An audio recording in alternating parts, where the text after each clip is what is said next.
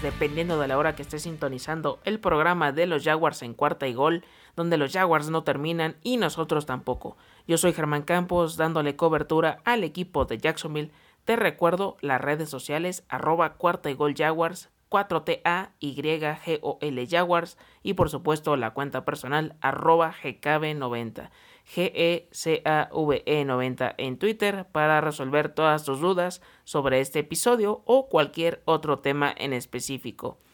Y en estos últimos días han sucedido cosas buenas y otras un tanto extrañas, pero voy paso a paso.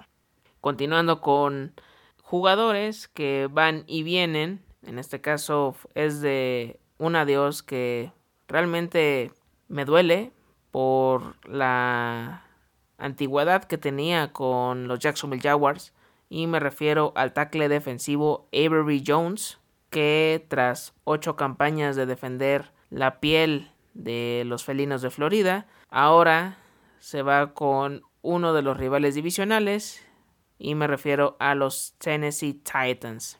Avery Jones llegó en 2013 como agente libre eh, no drafteado proveniente de la Universidad de Georgia Creo que esto ya es ah, muy usual en el equipo. Saludos James Robinson. Y realmente tuvo temporadas muy destacadas. Sus primeras tres fue un rol bastante decente. En 2017 fue su breakout season para él, jugando 15 partidos con el famoso Saxonville. Fue muy constante en la, en la posición. Lamentablemente en 2020 nada más disputó 5 partidos debido a una lesión que sufrió en octubre de 2020 y nunca volvió a regresar al terreno de juego.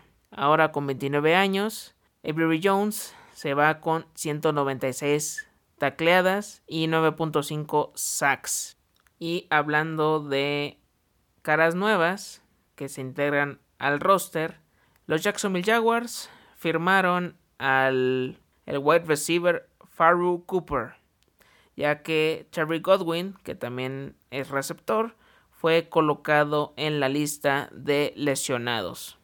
Este jugador ya tiene seis temporadas en la NFL, ha defendido los colores de Los Angeles Rams, de los Arizona Cardinals, los Cincinnati Bengals y los Carolina Panthers. Ha disputado 62 partidos en su carrera acumula 55 recepciones, 506 yardas y un touchdown.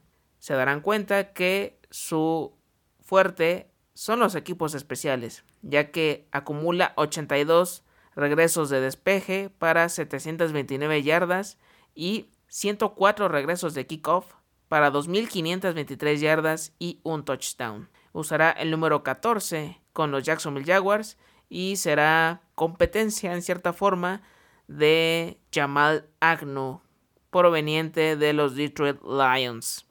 Cambiando de tema, ahora toca el turno de el coordinador de equipos especiales de los Jacksonville Jaguars.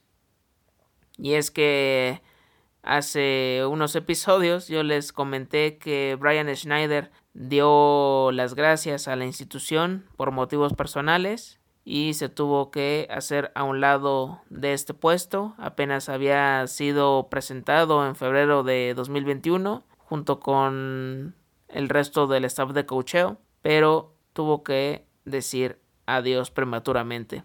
La directiva de la administración se dio a la tarea de buscar a su reemplazo y el primer candidato que fue entrevistado fue Braden Coombs, que teniendo su currículum estuvo 10 años trabajando con los Cincinnati Bengals y en la temporada 2020 lo estuvo realizando con los Detroit Lions.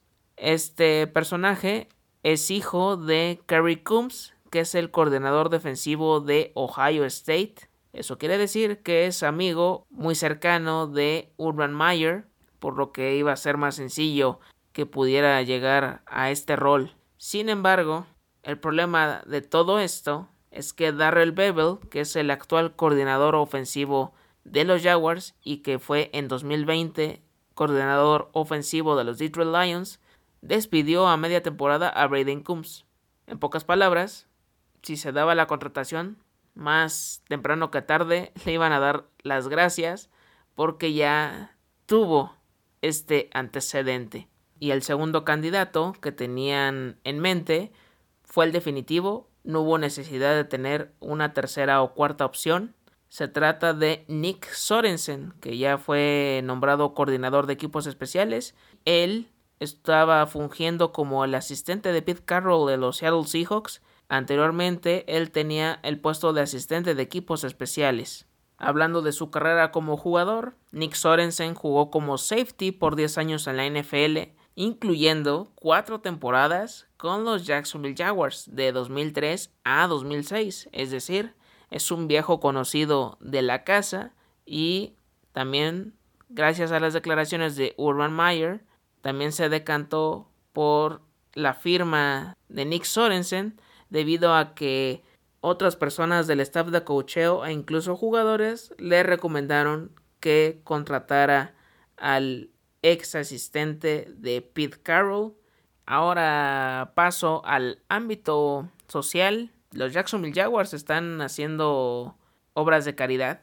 En esta ocasión dieron uniformes a cuatro escuelas que pertenecen al Duval County School Board se trata de la West Side Middle School, Springfield Middle School, Charger Academy y Riverside High School. Donaron estos uniformes a todos los programas deportivos que tienen todas estas escuelas, ya que fue para los equipos de béisbol, de fútbol americano, de softball, de básquetbol, de fútbol soccer, de natación, de golf, de voleibol, de tenis, de lucha libre, entre otras disciplinas más. Una palomita por parte de la franquicia de Florida en tener estos gestos. Y hablando de noticias que de plano se puede considerar que echaron la casa por la ventana, este jueves anunciaron con bombo y platillo los planes para el centro de desarrollo de los Jacksonville Jaguars ya que en la fase 1 tendrán un hotel de 5 estrellas con 176 habitaciones y 25 unidades residenciales, el cual se abrirá en 2025, un centro de alto rendimiento de última generación, el cual se espera abra sus puertas para el verano de 2023. En esta fase 1 todavía también incluye planes para el llamado Parque Metropolitano, que es una inversión donde está involucrada la comunidad y que también sea un edificio que tenga oficinas. Por si fuera poco, también en la fase 2 se destaca que habrá un complejo de medicina deportiva ortopédica que ofrecerá atención médica avanzada para lesiones deportivas, recuperación y prevención de las mismas, así como un entrenamiento óptimo para todos estos jugadores. Además de todo va a tener una zona comercial y va a tener un costo todo este plan de 441 millones de dólares. Si quieres saber un poco más acerca de todo este plan, las fotos de, cada una de las instalaciones que, con las que van a contar, la página es firstdowntownjacksonville.com.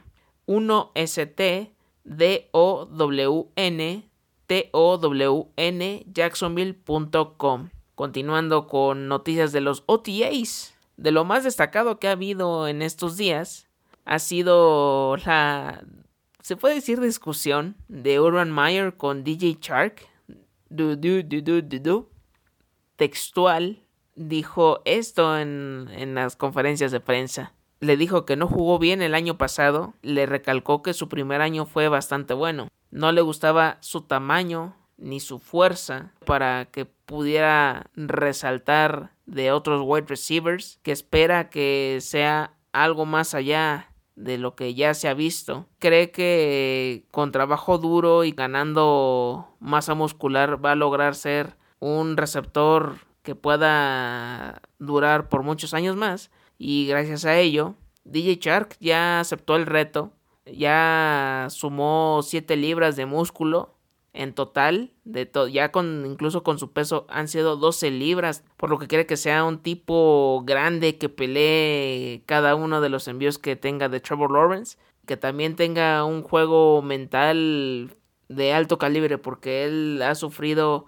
por varios altibajos en su vida y quiere que se fortalezca tanto física como mentalmente que eleve su, su, potencial. Y estos han sido los números hasta el momento de DJ Shark con los Jacksonville Jaguars. Lleva 140 recepciones, 1888 yardas, 13.5 yardas por recepción y 13 touchdowns. Hay que recordar que la campaña de 2020 no fue la mejor debido a que estuvo con varias lesiones y entre la Vizca Chenault, Keelan Cole, Chris Conley, Didi Westbrook, Colney Johnson, Tyler Eifert estuvieron sacando el ataque aéreo de los Jaguars. Otra de las situaciones que se ha dado en estos OTAs fue esta declaración por parte de Roy Robertson Harris, uno de los jugadores que llegó en esta agencia libre a los Jacksonville Jaguars, es que se ha sentido muy muy cómodo jugando al lado de Josh Allen y de Calvin Chason, que han tenido una muy buena química, que espera que esto siga creciendo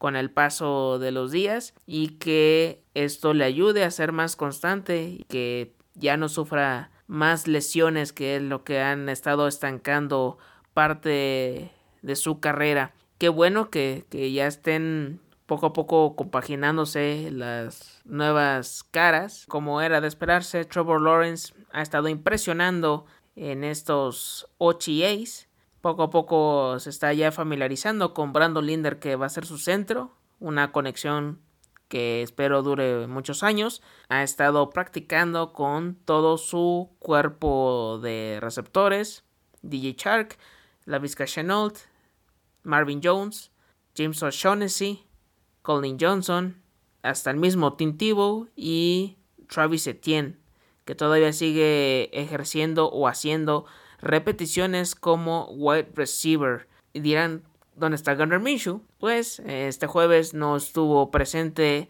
en los entrenamientos, así como tampoco estuvo Andrew Norwell, pero ambos se van a reincorporar para las prácticas de este lunes, así que no se preocupen. Todavía hay eh, bigote para rato en Florida.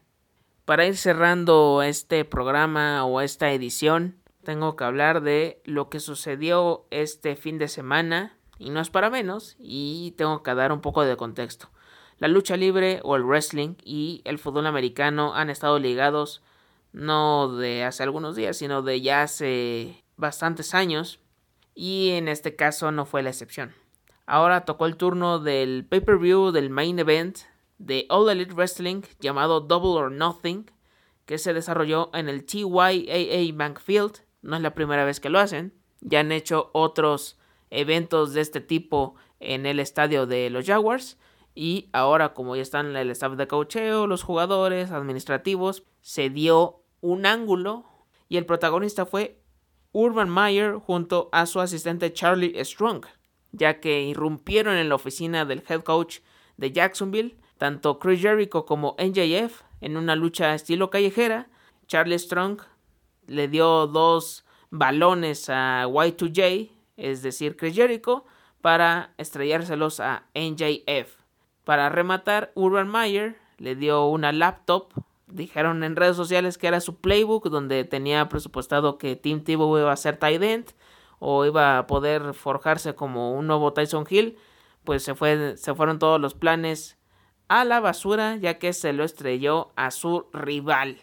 Obviamente, se dispararon todas las críticas, buenas, malas, regulares. Y es que creo que no va a ser la primera y última vez que se den este tipo de intervenciones entre All Elite Wrestling y los Jacksonville Jaguars, debido a que la empresa le pertenece a Tony Khan, hijo de Shad Khan, dueño de los Jacksonville Jaguars.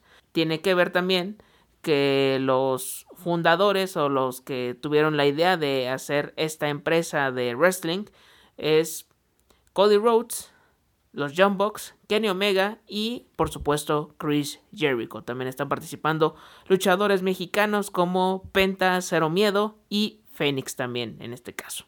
¿Qué quiero decir con esto? No me extrañaría que en próximas eh, main events o en programas semanales, porque también los tienen, Tintivo aparezca para retar a alguien por, por el campeonato que tienen en disputa, que Garner Minshew también se preste y que vuelva a ser relevante de alguna forma, que Trevor Lawrence por ser el pick número uno también lo lleven como invitado para hacerle una entrevista, a Travis Etienne, Josh Allen, a Mike Jack, a Josh Lambo, a CJ Henderson, a Shaquille Griffin, al que ustedes me digan, no me extrañaría que esto suceda. Y sea como sea, están hablando de los Jaguars, aunque no de la forma que me gustaría realmente. Yo no soy partidario de que, de que involucren los dos negocios, pero Mm, yo no soy el que tomo las decisiones. Y bueno, esto fue todo por hoy. Muchas gracias por escuchar el programa de los Jaguars en cuarta y gol. Les recuerdo las redes sociales. Cuarta y Gol Jaguars, 4TA, YGOL Jaguars y la cuenta personal arroba GKB90, GSAVE90 en Twitter para resolver todas tus dudas sobre este episodio o cualquier otro tema en específico. Yo soy Germán Campos porque los Jaguars no terminan y nosotros tampoco.